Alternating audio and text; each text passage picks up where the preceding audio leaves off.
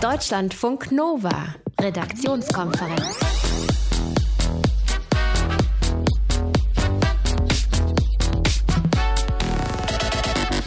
Weisheit für die Weihnachtsbäckerei: Je frischer das Mehl, desto fluffiger der Kuchen? Hä? Das testen wir heute Abend, was da dran ist an dieser Behauptung von Forschern. Wir haben unseren eigenen Forscher in der Küche am Backofen, nämlich äh, Reporter Christian Schmidt, und der probiert das aus, ob tatsächlich ganz, ganz frisches Mehl einen besonders fluffigen Kuchen macht. Heute Abend mit dem Studio ist Verena von Keitz. Hallo. Hallo, grüß dich. Ähm, und du hast dich heute aus aktuellem Anlass mit einer Schriftart beschäftigt und es ist nicht Wingdings von Microsoft Work. Nein, wenn die noch jemand kennt. Äh, ich habe mich beschäftigt mit äh, Frakturschriften. Oh. Äh, der Anlass ist der, dass ja gerade in Sachsen es neue Panzer gibt und da sind die Kissenbezüge so schön bestickt mit dieser altdeutschen gebrochenen Schrift, Ja. die wir immer gerne mit Nazis in Verbindung bringen. Wir gucken mal ein bisschen genauer drauf, was eigentlich hinter der Geschichte steckt. Diese Schnörkelschrift, bei denen ein S auch aussieht wie ein F. Genau. Ja, okay. Und das E wie ein N oder so. Schönen Montagabend am Mikrofon. Ralf Günther. Deutschlandfunk Nova. Komische Geschichte, ne? Im Freistaat Sachsen, da gibt es zwei neue Panzerabwehrfahrzeuge. Survivor R heißen die, äh, sollen der Terrorabwehr dienen. Wurden gerade vorgestellt mit Fotos und so. Und dann hat ein Twitter-User bemerkt, hä, Moment mal, die Sitzbezüge, die haben eine Besonderheit. Sie sind bestickt mit dem Logo Spezialeinsatzkommando Sachsen. Und zwar in Frakturschrift, also dieser alten, schnörkeligen Schrift. Das sorgt für Aufregung im Netz, weil viele das ja sehen und sagen, hey Moment, da denke ich an Nationalsozialismus und äh, sie fragen sich, was diese Schrift da verloren hat auf einem Einsatzfahrzeug eines modernen SEK-Kommandos. LKA und Innenministerium in Sachsen sind dagegen verwundert über die Kritik und die sagen, das Ganze hätte nichts mit Rechtsradikalismus zu tun und das Logo, das gäbe es in dieser Form schon seit 1991 und außerdem hätten ja die Nationalsozialisten selbst diese Frakturschrift damals verboten. Oh, das wusste ich auch nicht. Verena von Keitz, du hast dich mit dem Thema beschäftigt. Stimmt das wirklich? Ja, tatsächlich. Ich war auch erstaunt. Also die Verwendung der Frakturschrift, äh, die wir als diese altdeutsche Schrift kennen ähm, und abgrenzen von der sogenannten lateinischen Schrift, die wurde 1941 mit dem Normalschrifterlass untersagt in einem Schreiben von Martin Bormann vom 3. Januar 1941. Da steht, am heutigen Tag hat der Führer in einer Besprechung entschieden, dass die Antiqua-Schrift künftig als Normalschrift zu bezeichnen sei. Und Antiqua ist eben die Schrift, die wir als lateinische Schrift bezeichnen und die für uns heute tatsächlich ganz normal ist. Beginnen sollte die Umstellung mit Zeitungen und Schriften, die auch im Ausland vertrieben wurden. Auch Behörden sollten nur noch diese Antiqua-Schrift verwenden. Insgesamt war das Ziel, einfach alles umzustellen. Allerdings war klar, dass das nicht von jetzt auf gleich ging, zum Beispiel bei Schulbüchern, weil natürlich im Buchdruck damals man nicht einfach mit einem Klick die Schriftart, Schriftart ändern konnte wie heute. Was steckte damals dahinter? Also als Argument wurde in diesem Schreiben genannt, dass die Frakturschrift, die sogenannte gotische Schrift, gar keine deutsche Schrift sei, sondern sie bestehen würde aus Schwabacher Judenlettern. Diese Zuschreibung ist aber eben übrigens auch äh, umstritten. Sie stimmt anscheinend gar nicht. Im weiteren Verlauf dieses Beschlusses kam dann aber auch eher das Argument, dass Ausländer, die Deutsch sprechen, diese gotische Schrift nicht lesen können. Und es ging anscheinend also darum, die deutsche Sprache insgesamt noch weiter verbreiten zu können, damit mehr Leute sie dann lesen können. Aber vor diesem Erlass damals wurde alles in der Frakturschrift geschrieben? Nein, so kann man es auch nicht sagen. Das war tatsächlich ein jahrhundertelanges Nebeneinander dieser beiden Schriftarten. Und auch die Nationalsozialisten, die haben beide Schriften verwendet, wie man zum Beispiel auf Plakaten sieht, äh, wo sie Werbung machen. Die Frakturschrift galt insgesamt eher als traditionell. Die wurde ja entwickelt aus mittelalterlichen Handschriften, also da, wo man so kunstvoll und schön verschnörkelt gemalt hat. Und die Antiqua-Schrift dagegen, die war beliebt bei denen, die eine klare, gut lesbare Schrift wollten und ein bisschen so moderner waren. Trotzdem ist diese Frakturschrift, die alte Schrift, uns als Nazi-Schrift in Erinnerung geblieben, hat irgendwie diesen Stempel. Gibt es dafür eine Erklärung? Ja, zum einen sicher, weil in den Kriegsjahren diese Umstellung von, Fraktur auf Antiqua gar nicht richtig funktionierte. Also die Druckereien konnten nicht plötzlich alles in neuer Schrift drucken. Und zum anderen würde ich selber jetzt mal annehmen, weil viele der typischen Symbole und Schriftzeichen, die wir mit dem Nationalsozialismus verbinden, in Fraktur geschrieben waren, hat sich das bei uns so eingebrannt. Ne? Zum Beispiel der Schriftzug der NSDAP, ganz klassisch, haben wir alle im Kopf. Und das hat sich dann in unserem Gedächtnis offenbar festgesetzt. Ja, genau. Anscheinend äh, nach dem Krieg erfolgte ja tatsächlich die Umstellung auf lateinische Schrift, die Hitler im Sinn gehabt hatte selber, jetzt aber dann durchgesetzt von den Alliierten, ähm, die die deutsche Schrift untersagten, weil sie selber die Schrift auch nicht lesen konnten. ähm, und die Frakturschrift wurde seitdem immer wieder als Symbol für Nazis verwendet. Und zwar von Nazi-Kritikern, auch in Zeitungen und Zeitschriften wie Bild und Spiegel. Die haben dann oft Frakturschriften auf dem Titel verwendet, wenn es irgendwie um rechte Themen ging. Aber auch von der rechten Szene selber und von Neonazis. Da musst du ja nur mal einmal in so einen Shop gehen von rechten Modelabels und gucken, was für Schriftarten die sich auf, den, auf die Klamotten packen. Ja. Und da sieht man einfach, heute ist diese Schrift in unserer Erinnerung einfach sehr fest verknüpft mit dem Nationalsozialismus. Und das dämmert inzwischen anscheinend auch dem LKA in Dresden. Ein Sprecher sagte nämlich heute noch, dass die Hef heftigen öffentlichen Reaktionen Anlass sein, darüber nachzudenken, ob in Zukunft das Logo womöglich abgeändert werden sollte. Survivor Panzerfahrzeuge in Sachsen, die sorgen für Aufregung, weil das Logo des SEK in Frakturschrift gesetzt ist. Wir haben darüber gesprochen, welche Geschichte diese Schriftart tatsächlich hat. Hier in Deutschlandfunk Nova. Deutschlandfunk Nova, Redaktionskonferenz. Wir hatten heute eine Meldung in unseren Wissensnachrichten. Die hat uns ja gerade jetzt in der Weihnachtszeit neugierig gemacht. Nämlich Forscher aus Frankreich, die haben untersucht, wie sich Mehl auf den Kuchen auswirkt. Aha! Äh, sie haben nämlich mal gecheckt, wie luftig Kuchen mit unterschiedlichem Mehl wird und haben herausgefunden, je frischer das Mehl, desto luftiger der Kuchen. Aber woher bekommt man denn so richtig frisches Mehl, haben wir uns ja gefragt. Und ist das wirklich so? Kann man als Hobbybäcker vielleicht das Ganze leicht überprüfen? Wir haben einen Hobbybäcker und Koch in unserem Team, nämlich äh, den Koch- und Backexperten Christian Schmidt. Grüß dich. Hi. Und wir haben dich mit der Aufgabe heute betraut, dieses Experiment nachzubauen. Also mit dem ne netten Nebeneffekt, dass ich sehe es hier schon neben mir, dass du Kuchen mitgebracht ja, hast und zwei wir Stück, ne? gleich mal probieren können, oder? Bisschen Geduld brauchst du noch. Okay. Ich liefere dir erstmal die harten Fakten. Das Ergebnis klingt ja erst so ein bisschen banal. Ne? Je frischer das Mehl, desto luftiger der Kuchen. Aber die Forscher, die haben sich richtig Mühe gegeben. Die haben das unterschiedlich alte Mehl bis auf die Zellstruktur untersucht. Und sie haben dabei herausgefunden, dass frisches Mehl eben ganz viel so kleine Luftkämmerchen in den Zellen hat. Die sind, ja, wenn es frisch ist, auch noch schön regelmäßig angeordnet und mhm. auch sehr stabil. Und dieses System, das bricht halt so nach und nach zusammen, je älter das Mehl wird. Und schon so ja, nach einem Dreivierteljahr ist das alles Matsch. Und da kannst du dir noch so viel Mühe beim Backen geben, das wird nix. Okay, so wir haben äh, hier zwei jungfräuliche Kuchen stehen, mhm. beschriftet. In dem einen ist äh, billiges Supermarktmehl drin und der hier, mhm. der ist mit frisch gemahlenem Mehl. Also wirklich ganz frisch heute von dir gemahlen. Wo kriegt man es überhaupt her? Das ist tatsächlich gar nicht so einfach. Am geilsten ist es, ne, wenn du einen richtig echten Müller mit Mühle bei dir in der Gegend findest. Habe ich nicht. Viele haben auch so einen kleinen Shop dabei. Frischer geht's nicht. Okay. Hast mhm. aber auch nicht. Und ist ja auch meistens nicht in der Stadt, ne? Und jetzt irgendwie für 200 Gramm Mehl raus aufs Land zu fahren, ist auch doof. Also, ich bin hier in Köln in so einen Unverpacktladen gegangen. Das ist so ein kleiner Bioladen, in dem man eben verpackungsfrei einkaufen kann. Und die Betreiberin Olga Witt, die hat sowas, die findet unseren Versuch auch super. Die sagt nämlich, frisch gemahlenes Mehl ist nicht nur leckerer, sondern auch gesünder. Gutes Mehl ähm, ist frisch gemahlen, weil das einfach viel mehr ähm, Inhaltsstoffe noch enthält. Die gehen ähm, sehr schnell verloren wenn äh, Mehl lagert. Konventionelles Mehl ist ja grundsätzlich mit Pestiziden belastet und ja, hat den ganzen Rattenschwanz der konventionellen äh, Landwirtschaft mit sich drin. Jetzt bin ich ja aber kein Experte. Ich würde mal vermuten, es ist Winter, die Erntezeit von Weizen ist ja, schon eine Weile her. Ja. Also ganz frisch ist das dann auch nicht mehr, oder? Ja klar, Erntezeit ist im Sommer. Das heißt, der Weizen im Laden kann auch ein paar Monate da rumgelegen sein. Aber es ist halt noch nicht gemahlen und das ist der große Vorteil. Okay. Im Weizen, da sind sind ja auch zum Beispiel ein paar Fette mit drin. Und Fett wird irgendwann ranzig. Das heißt, die Schale unterstützt das eben, wenn es da rumliegt, bis jetzt, wenn es dann in die Mahlmaschine geht. Und das kann man ganz praktisch bei Olga dann im Laden machen. Jetzt kannst du deine Dose drunter stellen. Mhm. Jetzt wird die Mühle angemacht und dann kommen die Körner rein. Hm.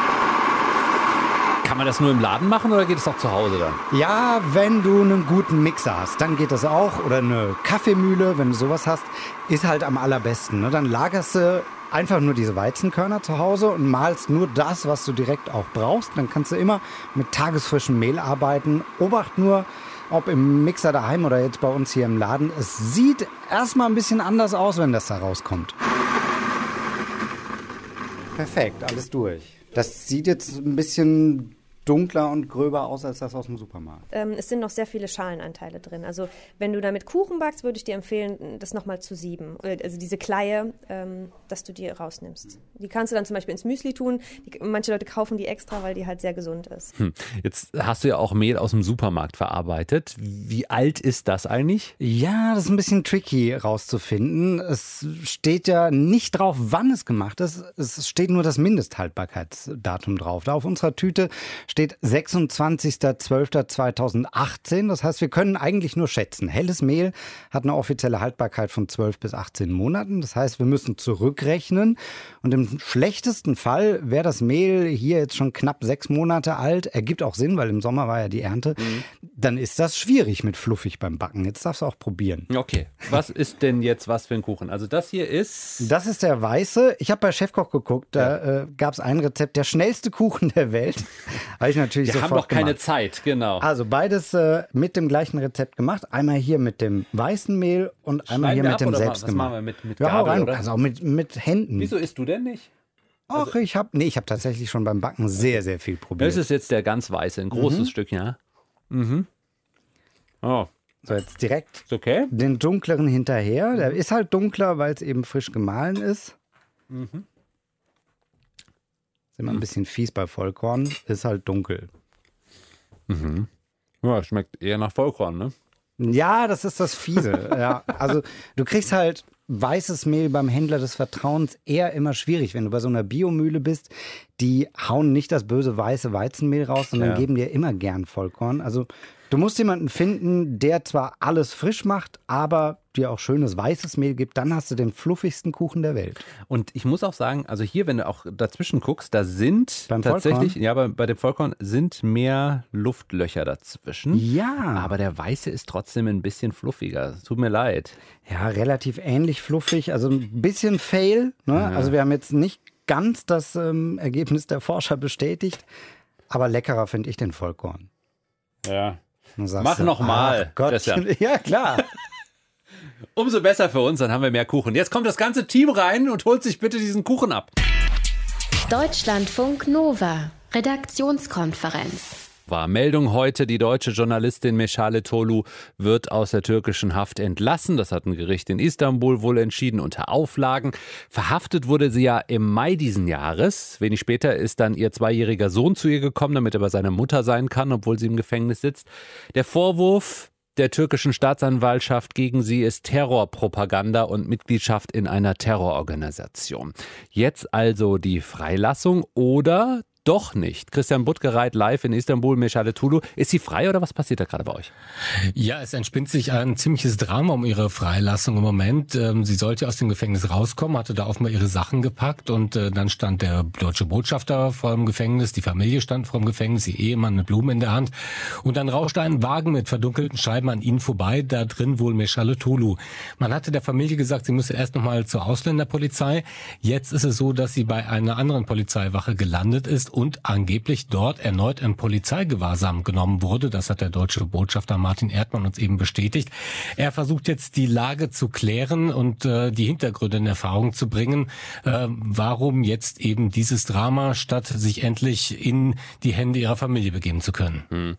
Äh, es hieß ja auch, sie käme nur unter Auflagen frei. Was sind die Auflagen?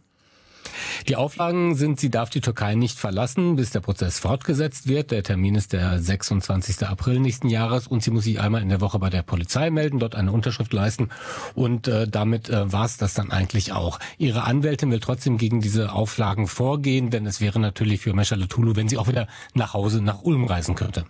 Jetzt ist es ja so, heute gab es auch viel Jubel. Der Vater hat sich auch geäußert. Also Ihr Vater hat gesagt. Ich bin jetzt glücklicher Mensch. Ich bin fast sprachlos und ich finde auch die Worte nicht so schnell. Mhm. Aber er hat äh, diese Haftentlassung, wenn es denn jetzt tatsächlich eine sein könnte, demnächst auch auf die Verbesserung der deutsch-türkischen Beziehungen zurückgeführt. Glaubst du das auch?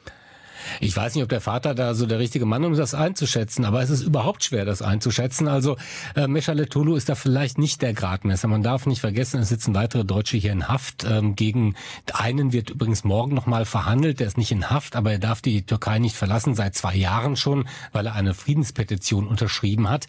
Ähm, wir haben den Fall Dennis Yücel, der vielleicht wirklich der Gradmesser für die deutsch-türkischen Beziehungen ist. Und Dennis Yücel sitzt bekannterweise seit mehr als 300 Tagen in Untersuchungshaft, ohne dass ihm überhaupt mal eine Anklageschrift vorgelegt wurde. Da sagen viele in der Türkei, die der Regierung relativ nah sind, ja, da kommt jetzt auch Bewegung rein. Das müssen wir aber mal abwarten. Also wenn Dennis Yücel jetzt ein Verfahren bekommt und das einigermaßen fair ist, dann kann man sagen, da haben sich die Beziehungen dann wirklich wohl deutlich verbessert. Aber bisher ist davon nicht die Rede. Also momentan noch Verwirrung, ob Meshale Tulo freikommt oder nicht. Momentan sieht es noch nicht ganz gut aus. Informationen waren das aus der Türkei von unserem Korrespondenten Christian Buttgereit in Deutschlandfunk Nova. Deutschlandfunk Nova. Redaktionskonferenz. Die Geschichte habt ihr ganz, ganz sicher mitbekommen, ging ja total ab in Social Media. Eine 14-Jährige aus Hamburg, die das Down-Syndrom hat, die fand diesen Begriff schwerbehindert total doof auf ihrem Schwerbehindertenausweis und sie hat sich deswegen einen Schwer in Ordnung Ausweis gebastelt. Die Aktion haben wir alle gesehen, fanden viele Leute auch super, auch die Stadt selbst und die wirbt inzwischen dafür, dass man jetzt bundesweit einen tatsächlich einen schwer in Ordnung Ausweis kriegt, Verena. Ja, die Stadt Hamburg und vor allem die Sozialsenatorin Melanie Leonard von der SPD, die fanden die Aktion sofort prima. Und als dann auch mehrere Menschen äh, nach der Aktion mit Behinderungen beim Versorgungsamt in Hamburg einen schwer in Ordnung Ausweis angefragt hatten, dann haben sie äh, sofort angefangen, Hüllen auszugeben mit diesem Aufdruck, in den man dann den äh, Schwerbehindertenausweis reinstecken kann. Mhm. Und jetzt setzt sich die Sozialsenatorin dafür ein, dass dies deutschlandweit gemacht werden soll. Sie hat sich dafür an die Bundesbeauftragte für Menschen mit Behinderung gewandt, Verena Bentele, weil sie einfach den Eindruck hat, dass es tatsächlich ein Bedürfnis gibt, über diesen Begriff Schwerbehindertenausweis zu diskutieren und also, da Alternativen zu schaffen. Das ist im Prinzip so eine Hülle, da schiebst du den rein und dann wird das Wort ersetzt. Genau. Oder sieht dann so wie diese Hüllen von äh, Zigarettenverpackungen, sodass du nicht die schrecklichen Bilder sehen musst. Ist ja im Prinzip ähnlich. Genau, vielleicht mit einer anderen Motivation dahinter. Absolut, okay. Wer gilt denn hier bei uns in Deutschland eigentlich als schwerbehindert? Also du giltst als schwerbehindert, wenn du einen Behinderungsgrad von mindestens 50 50 hast. Dieser Behinderungsgrad kann je nach Einschränkung zwischen 20 und 100 liegen. Und dieser Grad beschreibt, inwiefern du körperlich oder auch geistig eingeschränkt bist. Und zwar äh, nicht nur zeitweilig, sondern wirklich über einen Zeitraum über länger als sechs Monate. Mhm. Und der Sinn vom Schwerbehindertenausweis ist ja, dass du mit ihm nachweisen kannst, dass du Einschränkungen hast im Alltag und deshalb zum Beispiel in der Bahn auch eine Begleitperson mitnehmen kannst, wenn du zum Beispiel ein B in deinem Ausweis stehen hast. Ah, das ist schon eine sinnvolle Sache. Ja, klar. Also der, Behindert, der Schwerbehindertenausweis ist ein wichtiges Dokument. Es gibt insgesamt 7,6 Millionen Menschen in Deutschland, die als schwerbehindert gelten.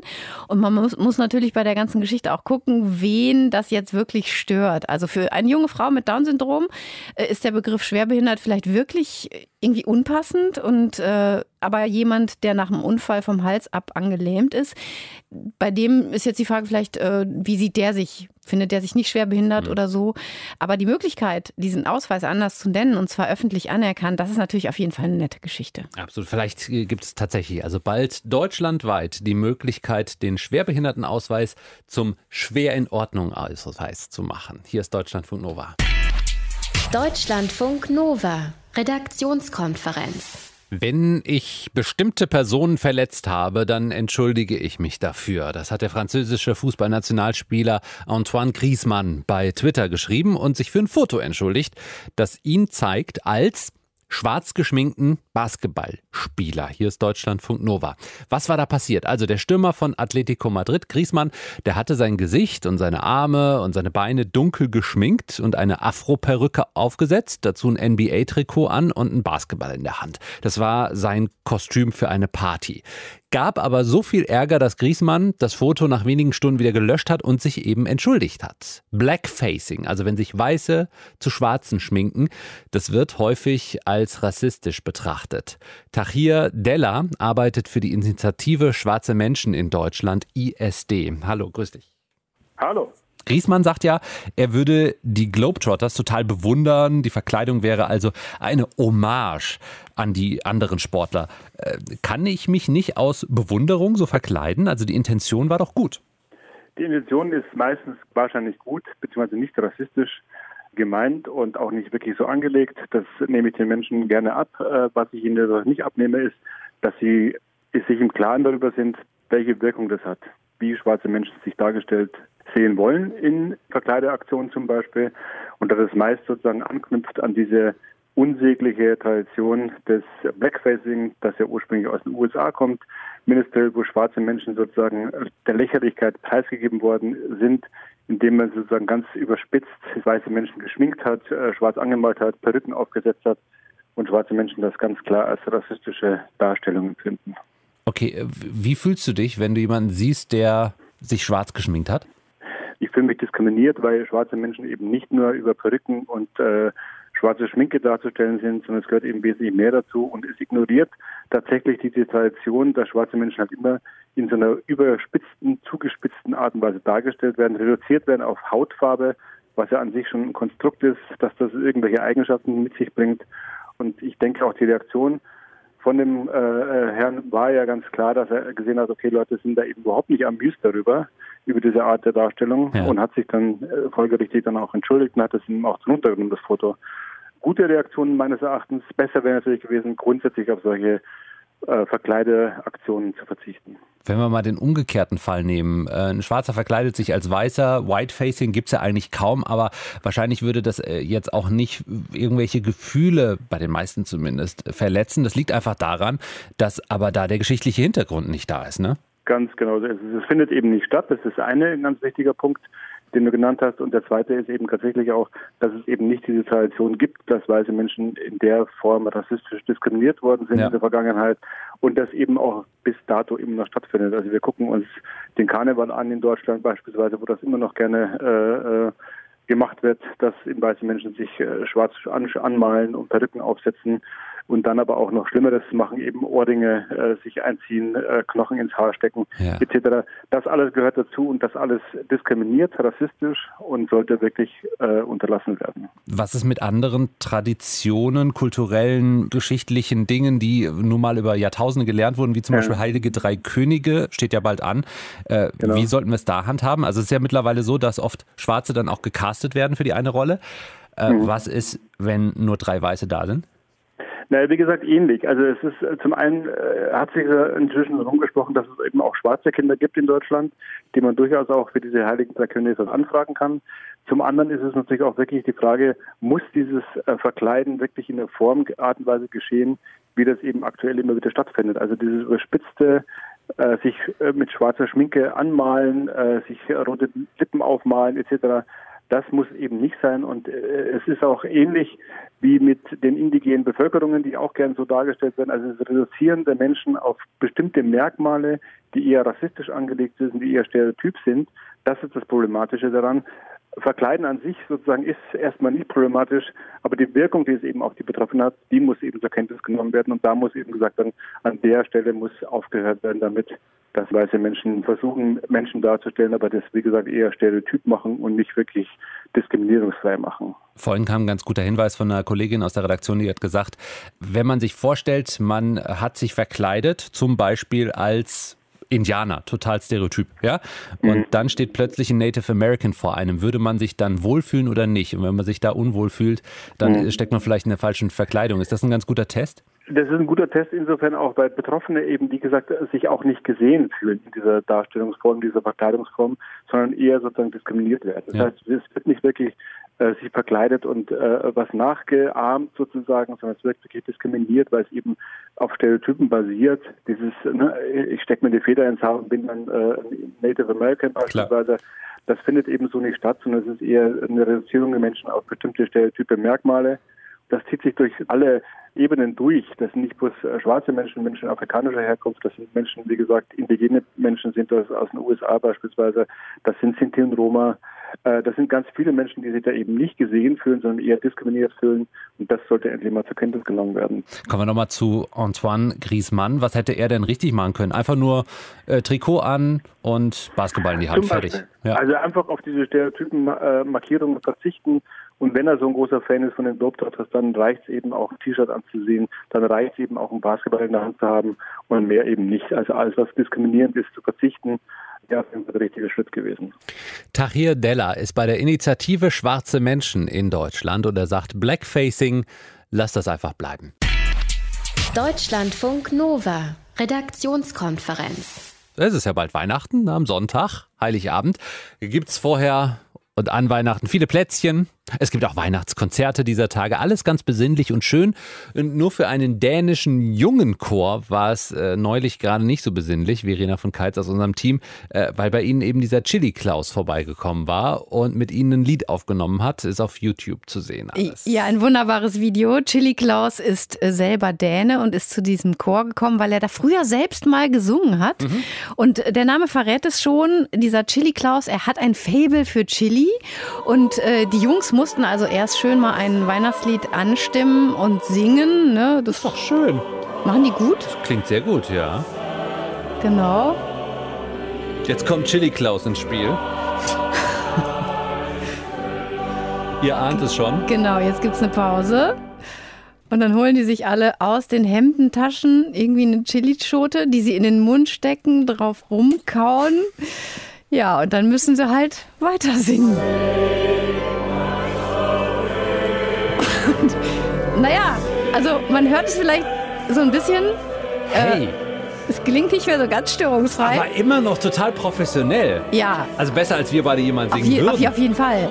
Aber so ein bisschen so. Ein, ein paar Husten. Ein paar auch. Husten, genau. Im Video sieht man auch, einige laufen echt so rot an. Sehr schön ist auch die Mimik von vielen, ne? wie sie versuchen weiter zu singen, es ihnen aber einfach echt schwer fällt. Kleiner Junge in der ersten Reihe sieht ein bisschen aus wie der junge Justin Bieber, der die ganze Zeit von einem Bein aufs andere springt. ja, irgendwie muss man ja diese Schmerzen loswerden. Man leidet wirklich ein bisschen mit. Es ist aber auch einfach toll zu sehen, wie diese Jungs echt so eine Professionalität aufrechterhalten, denn sie singen das Lied bis zum Ende mit diesen Chilis im Mund. Und ich meine, das muss man echt erstmal schaffen. Was hat denn der Typ für eine Agenda, dieser Chili Klaus? Was will der damit? Chili Klaus, äh, das ist, der hat einfach diese Agenda. Er geht zu Leuten hin mit Chilis und äh, lässt dann diese Leute Chilis essen. Er isst die auch immer mit und filmt das dann und stellt es auf YouTube. Sein YouTube-Kanal ist einfach voll von solchen Videos. Auch mit einem äh, Konzertorchester hat er irgendwie schon das gemacht und es ist alles irgendwie sehr lustig. Ein Knabenchor, der trotz Chilis im Mund weiter singt. Sehr schönes Video bei YouTube. Guckt euch an.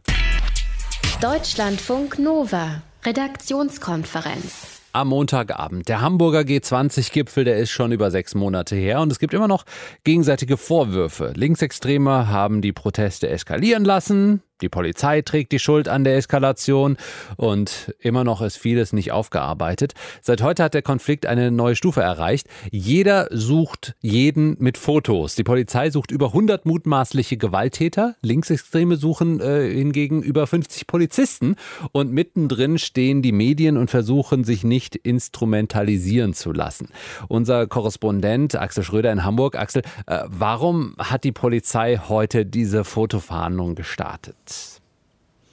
Ja, ich denke, die Hamburger Polizei, die steht unter massivem Druck. Ähm, gleich nach dem G20-Gipfel, nach den Krawallen, hat ja Hamburgs erster Bürgermeister Olaf Scholz die Devise ausgegeben, die Straftäterinnen und Straftäter müssen hart bestraft werden, die müssen mit allen möglichen Mitteln verfolgt werden. Und ähm, es gab ja in der Vergangenheit dann auch immer wieder ähm, Momente, wo man, wo die Polizei einräumen musste, Mensch, das, was wir hier äh, zuerst dargestellt dargestellt haben, massiver Bewurf mit Steinen, zum Beispiel am, in einem Industriegebiet in Hamburg. Das lässt sich so nicht halten, da müssen wir zurückrudern. Also die Polizei steht hier unter Druck, das zeigen auch die bundesweite, das zeigt auch die bundesweite Razzia vor zehn Tagen. Das hat es ja so bislang nicht gegeben und die müssen eben liefern. Und das ist auch untypisch, dass nach solchen Krawallen äh, mutmaßliche Täter mit Fotos gesucht werden. Ne? Ja, also ich habe heute äh, gerade nochmal nachgefragt beim Polizeisprecher und habe gesagt, Mensch, es gab ja schon Ausschreitungen in Hamburg äh, ähnlichen Kalibers, vielleicht nicht in der Fläche dann und über so viele Tage, aber auch da äh, wurde nicht mit Fotos nach den äh, Tätern gesucht und er sagte auch, nein, das ist jetzt äh, eine besondere Situation angesichts der Vielzahl der Ermittlungsverfahren. Über 3300 Ermittlungsverfahren laufen, aber ein Großteil ging unbekannt. 800 800 Täterinnen und Täter sind wohl identifiziert, aber der Rest nicht. Und da muss man natürlich jetzt wieder in die Vorhand kommen und zusehen, dass man auch diese anderen, na, ich überschlage jetzt mal 2000 800, 3000 Leute auch noch identifiziert und darum eben eine Öffentlichkeitsfahndung. Ich habe gerade schon die Rolle der Medien angesprochen. Was ist momentan die Rolle der Medien dabei? Naja, wir sitzen in den Pressekonferenzen, die Kolleginnen und Kollegen und ich und hören uns das an. Und ähm, mein Eindruck ist aber, dass die Polizei schon auch ähm, das medial besonders aufbereitet. Es wird, war, wurde auch heute wieder appelliert vom Polizeisprecher. Das ist nun ihre Aufgabe, uns da zu helfen. Und da wird mir dann mal ein klein bisschen mulmig. Klar müssen wir darüber berichten, über so eine Öffentlichkeitsfahndung. Aber wenn man sich zum Beispiel die Rolle der Bildzeitung anguckt, nach G20, äh, die haben zum Beispiel dann ähm, die Gesichter unverpixelt abgedruckt der G20-Gewalttäter und haben sozusagen die Leserschaft aufgerufen, sich zu beteiligen an den Ermittlungen. Und äh, auch nicht lange her, nur wenige Wochen, da hat die Polizei angefragt bei den Sendeanstalten, dass eben unveröffentlichtes Material der Polizei zur Verfügung gestellt wird. Mhm. Und einige wenige haben haben das gemacht, aber äh, die große Masse hat gesagt, nee, das ist nicht unser Job. Das, wir sind die vierte Gewalt sozusagen, wir mischen uns nicht in Ermittlungsarbeit ein.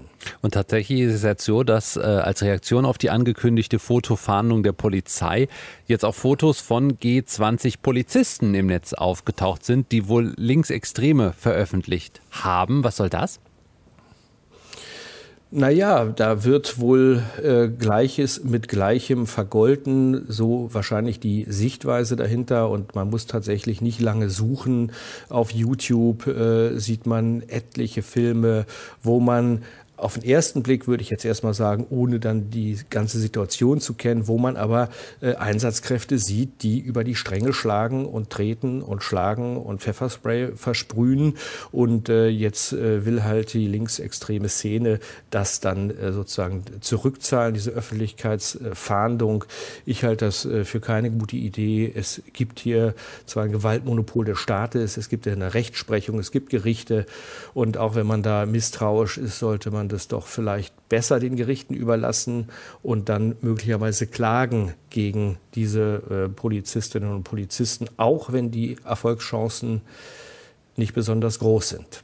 Die Gewalt beim G20-Gipfel hat weiterhin ein Nachspiel. Infos aus Hamburg waren das von Deutschlandfunk Nova-Korrespondent Axel Schröder. Und jetzt unser Best of Wissensnachrichten von Ann-Kathrin Horn. Deutschlandfunk Nova. Wissensnachrichten. Weltweit hat sich dieses Jahr die Zahl der Kriege und bewaffneten Konflikte kaum verändert. Zu diesem Ergebnis kommt die Arbeitsgemeinschaft Kriegsursachenforschung der Uni Hamburg. 2017 gab es demnach insgesamt 31 Kriege und bewaffnete Konflikte. Im Jahr davor waren es 32. Drei bewaffnete Konflikte wurden beendet, und zwar in Burundi, Mosambik und im indischen Bundesstaat Assam. Dafür kamen zwei Kriege dazu im Kongo und in Myanmar, wo die Forscher den Kampf zwischen der Armee und der muslimischen Minderheit der Rohingya als Krieg werten. Am stärksten von Kämpfen betroffen waren 2017 der vordere und mittlere Orient. Die meisten Opfer gab es in Syrien. Weitere schwere Konflikte gab es in Afghanistan, Somalia, Nigeria, im Kongo, im Südsudan und im Jemen. Intensive Landwirtschaft ist schlecht für die Tierwelt. Etwas besser wird es offenbar, wenn Weihnachtsbäume angebaut werden. Nach einer Studie der Uni Osnabrück helfen die Plantagen für Weihnachtsbäume offenbar Vögeln, die sonst keinen Brutplatz finden. Die Forscher haben Vögel im Sauerland gezählt, einem der großen Weihnachtsbaumanbaugebiete in Europa. Sie fanden dort viele bedrohte Arten, unter anderem Baumpieper, Goldammer und Heidelerche. Aus Sicht der Forscher waren dort sogar mehr und verschiedenere Arten, als sich anderswo fanden.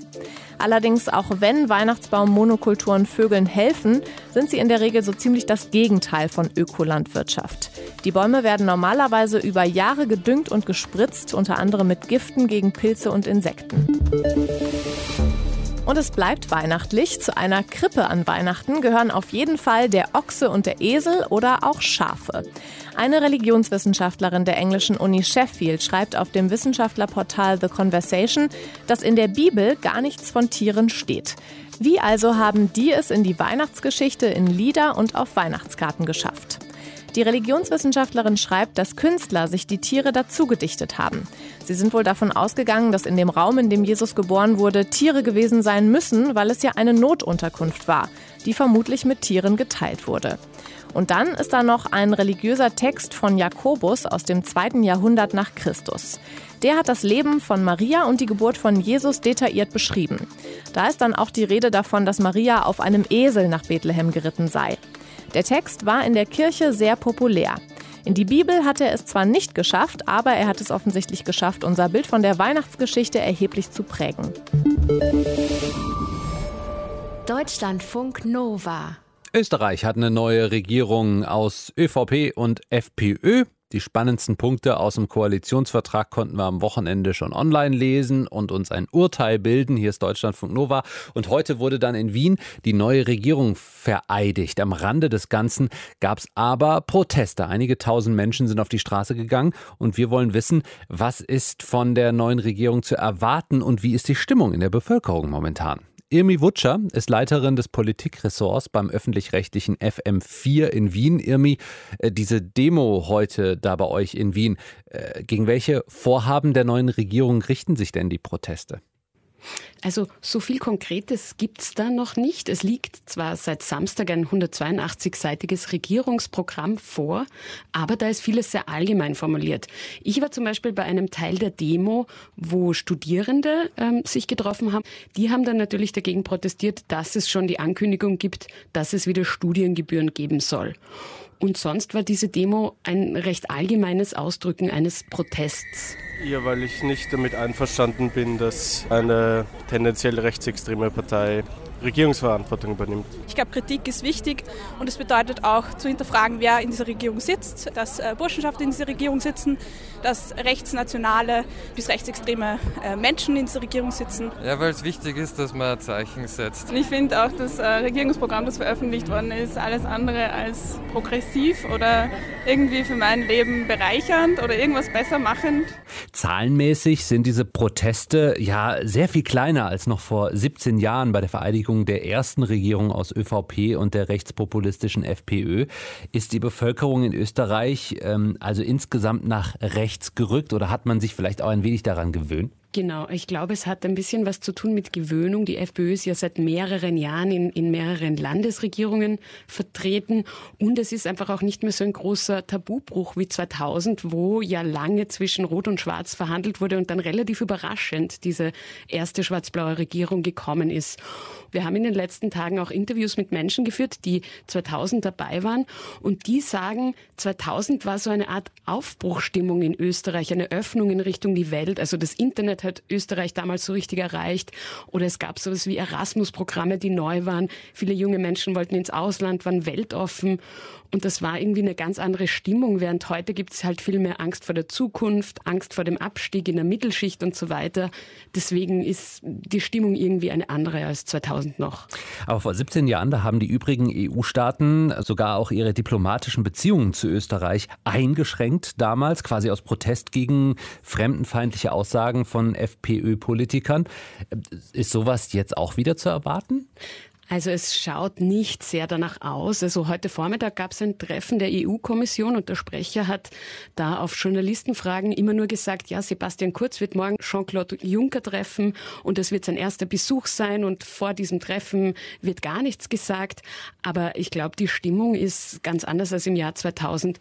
EU-Kommissar Pierre Moscovici vom französischen Parti Socialiste, der war damals ein sehr großer Befürworter der Sanktionen und er hat schon Ende November in einem Interview gesagt, er hat seine Meinung über diese Sanktionen grundlegend geändert. Er findet sogar heutzutage, die sind damals kontraproduktiv gewesen.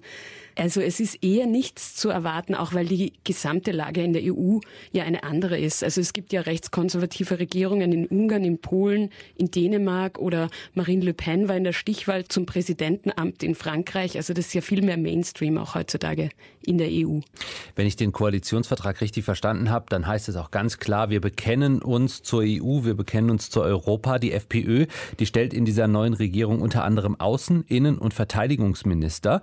Die EU-Agenten, die liegen allerdings bei der ÖVP, heißt es in der Berichterstattung. Was genau bedeutet das? Weil das sind doch drei Ressorts, die eigentlich auch äh, was mit der EU zu tun haben, oder nicht? Ja, die EU-Agenten, die gehören jetzt in dieser neuen Ministerliste zum Kanzleramtsminister und das wird Gernot Blümel sein, der ist von der ÖVP. Was das ganz konkret heißt, das werden wir, glaube ich, erst sehen, wie ich vorher am Anfang schon gesagt habe, viel mehr als Überschriften wissen wir da noch nicht so genau. Und ähm, diese EU-Ausrichtung war eine ganz starke Bedingung von Bundespräsident van der Bellen, der ja im Vorfeld recht viele Gespräche geführt hat, bevor diese Koalitionsvereinbarung zustande gekommen ist. Irmi Wutscher von FM4 in Wien. Ab sofort hat Österreich eine neue Regierung aus ÖVP und FPÖ. Bundeskanzler ist Sebastian Kurz. Deutschlandfunk Nova. Redaktionskonferenz. Meine Freundin und ich, wir haben uns gestern einen Weihnachtsbaum gekauft. Soweit so langweilig. Meine Freundin hat auf einen Biotannenbaum bestanden. Ah. Ja. Ah. Also gab es einen aus, Achtung, aus Engelskirchen im Bergischen Land, 2,50 Meter hoch, Nordmann-Tanne. Habt ihr selber gehackt? Nein, nein, nein, er wurde nach Köln transportiert von anderen Menschen, die nett waren zu uns, alles erklärt haben. Und äh, tatsächlich ist es so, dass ähm, damit keine Pestizide benutzt werden müssen, äh, das Unkraut, was um so einen Baum drumherum wächst, von Schafen weggefressen wird. Ach, das ist aber nett. Das ist doch gut. Also äh, haben wir quasi jetzt was Gutes getan, auch noch für die Umwelt sozusagen, Verena Sehr, sehr löblich auf jeden Fall. Und äh, wie wir ja heute noch erfahren haben, sind Weihnachtsbaumplantagen grundsätzlich anscheinend besser als ihr Ruf, Mhm. äh, wie die Deutsche Bundesstiftung Umwelt in Osnabrück heute mitgeteilt hat, weil diese Plantagen durchaus jeder Menge Vögel Lebensraum bieten.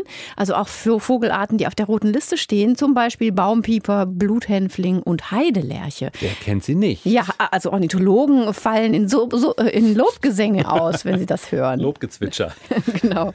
Also ist Wein, Weihnachtsbaum kaufen wirklich eine gute Sache? Ich weiß nicht, oder? Also sagen wir so, auf jeden Fall, ähm, wenn man jetzt sozusagen anguckt, dass sie einen neuen Lebensraum schaffen, d- dann ist es wirklich eine prima Sache. Die Flächen werden offenbar von vielen Tieren angenommen als Lebensraum und die Umweltschützer sagen auch, dass ein Vorteil bei diesen Plantagen ist, dass da immer unterschiedlich alte Bäume zu finden sind, weil die ja nicht in einem Jahr nachwachsen, die brauchen ja ungefähr zehn Jahre, glaube ich, diese äh, Nordmantannen zum Beispiel.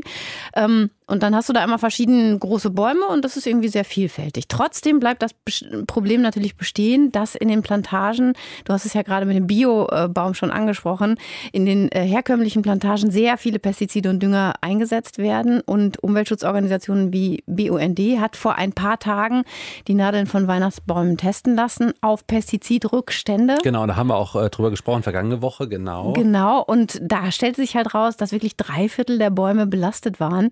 Und deshalb sollte man es genau so machen wie du und darauf achten, ein Biosiegel von einem anerkannten Bioanbauverband oder auch einen mit einem EU-Biosiegel zu kaufen. Und wenn man nicht weiß, wo es die gibt, Waldschutzorganisation Robin Wood stellt jedes Jahr eine Liste ins Netz, wo man entsprechende Weihnachtsbäume dann herkriegen kann.